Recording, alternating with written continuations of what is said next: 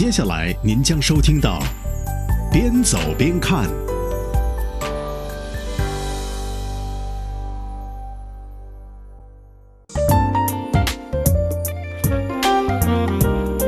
欢迎收听《边走边看》，大家好，我是主持人舒阳。世界分秒变换，首先有请我们的环球观察员一起来更新环球这一刻。环球这一刻，各位好，一起来关注这一时段的环球这一刻。当地时间五月三十一号下午，国务院总理李克强在柏林总理府同德国总理默克尔举行中德总理年度会晤。李克强表示，中国中德关系发展迅速、日臻成熟，两国高层交往密切，贸易投资快速发展，人文交流有新的开拓。在当前国际形势不确定因素依然较多、逆全球化思潮和保护主义倾向抬头等背景下，中德应继续秉持相互尊重、平等相待，巩固互信，深化合作、密切交流，促进贸易投资自由化、便利化，维护世界贸易组织规则，以中德关系与合作的稳定性应对外部条件的不确定性，共同为地区和世界注入稳定合作发展的积极信号。韩国总统府青瓦台五月三十一号说，针对萨德系统在韩国部署事宜，韩国国防部故意瞒报了另外四台发射架的相关信息，将追究相关人员的责任。此前一天，青瓦台方面表示，总统文在寅获悉，除目前已经在韩部署的两台萨德系统移动发射架外，另有四台发射架已秘密运抵韩国，感到非常震惊，要求彻查此事。白宫发言人斯派塞五月三十一号表示，总统特朗普将宣布美国是否退出巴黎协定的决定。特朗普本人当天也在社交媒体上发文称，他即将在未来几天宣布关于巴黎协定的决定，并附加了一句“让美国重新伟大”。这被解读为他将宣布退出该协议，因为此前特朗普一直诟病该协议会威胁美国的经济和就业。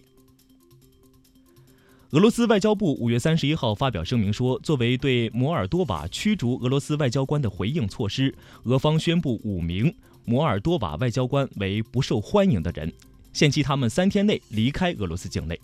同一天，俄罗斯外交部发表声明说，作为对爱沙尼亚驱逐俄罗斯外交官的回应措施，俄方也宣布将驱逐两名爱沙尼亚外交官。好了，以上就是这一时段的环球这一刻，欢迎您继续锁定，边走边看。边走边看的互动方式，您还记得吗？微信平台，请您搜索 b s p k c r i 也就是边走边看 CRI 的首字母。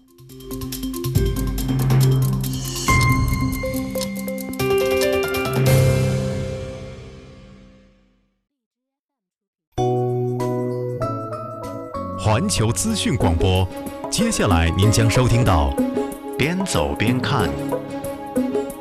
都说最好的成长教育是陪伴。嘉宾木木在女儿刚刚一岁半的时候，已经开始带她坐二十小时的飞机去国外工作。随后的五年中，爸爸妈妈带着女儿几乎游遍了十几个国家、二十多个城市。他们一起在黄石公园追松鼠，到极光之城泡温泉、数星星，和麋鹿一起散步，认识爱斯基摩小朋友。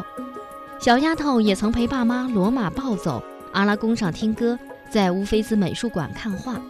与其说是父母带孩子去看世界，不如说是孩子让我们有了重新成长的机会。今天的边走边看，我们和您分享八零后、零零后的世界旅行奇遇。路有界，心无涯；景有容，听无界。我们一起边走边看。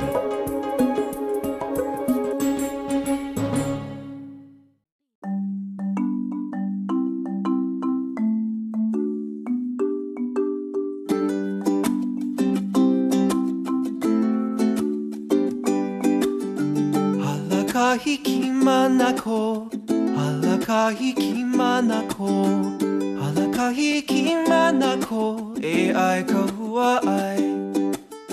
Hala kahi ki mana ko Hala mana 京时间的十四点零四分，收音机前的听众朋友，大家下午好啊！边走边看，已经在路上了。我是主持人舒阳。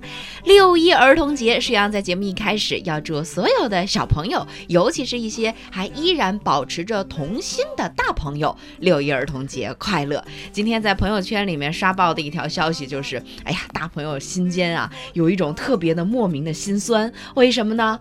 六一儿童节，大人为什么不放假？但是呢，也有一批已经。成为为人父、为为人母的这些家长们很高兴地说：“哎呀，虽然我放不了假，但是我们创造了一个小生命，可以让他在今天放假，并且过一个快乐的儿童节。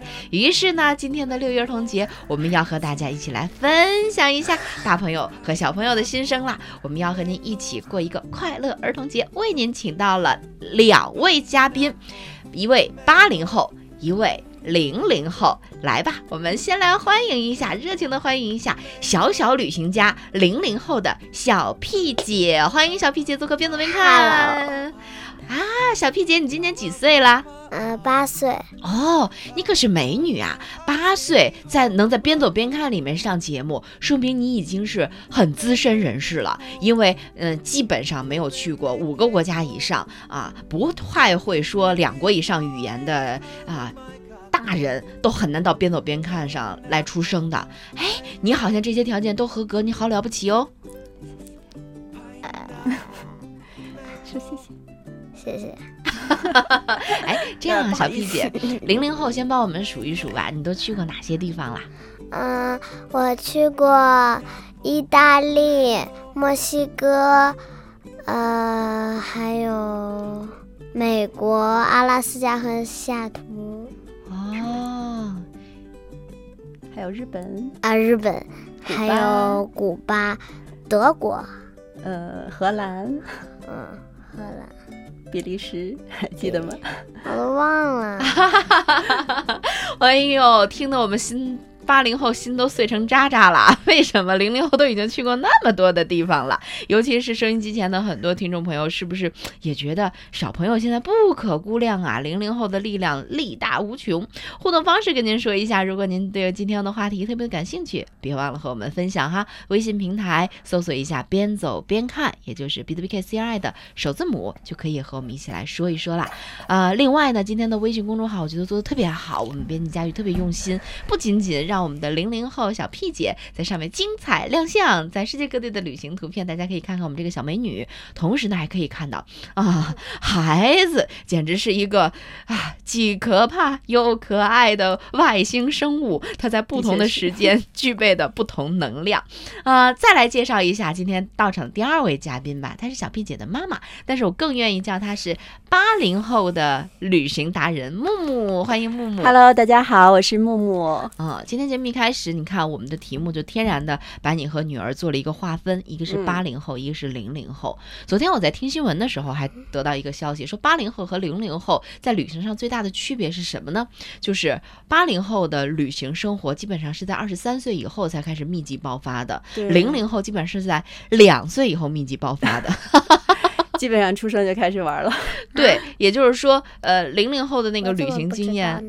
对，因为你是零零后啊，然后八零后的那个一对比，就觉得啊，八零后的。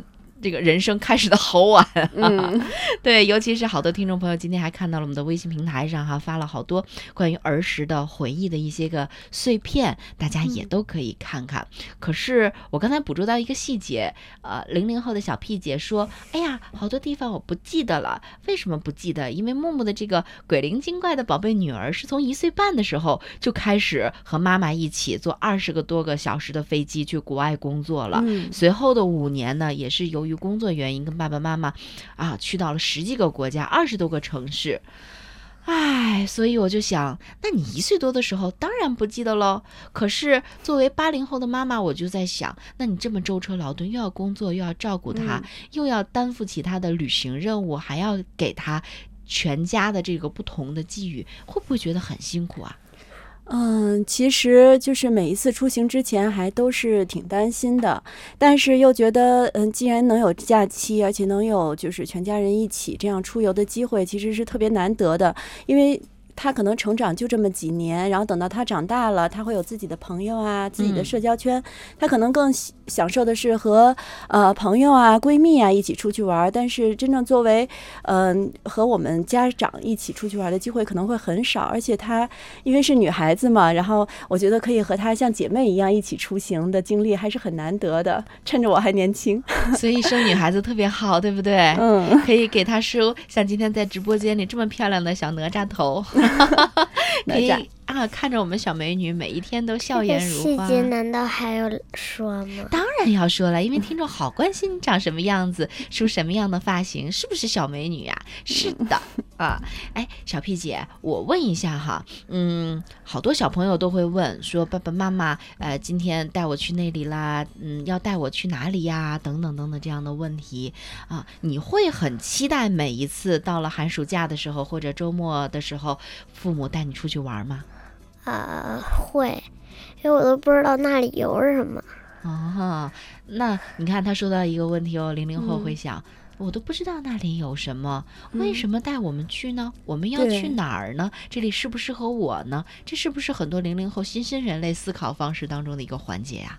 对，其实就是每次带他出去玩之前，我也都会想，就是这个地方他会喜欢吗？或者是适合他吗？因为，嗯，就是可能过去几年因为工作原因，我们很多都是去国外旅行。呃，有一些地方，比如说他小的时候那种自然景观呀、人文景观，嗯，可能他太小了，他没有这个欣赏能力呀。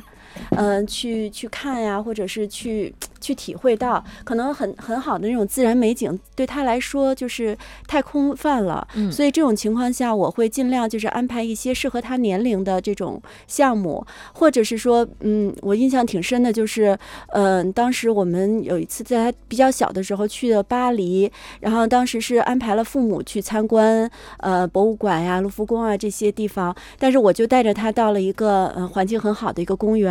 然后就让他在草坪上和几个呃当地的小孩子一起玩儿，就是在那玩玩土啊，然后呃玩一玩像捉迷藏一样的游戏啊。我觉得他当时就是呃玩堆那个叶子啊，就特别的享受，玩了整整一天在那儿。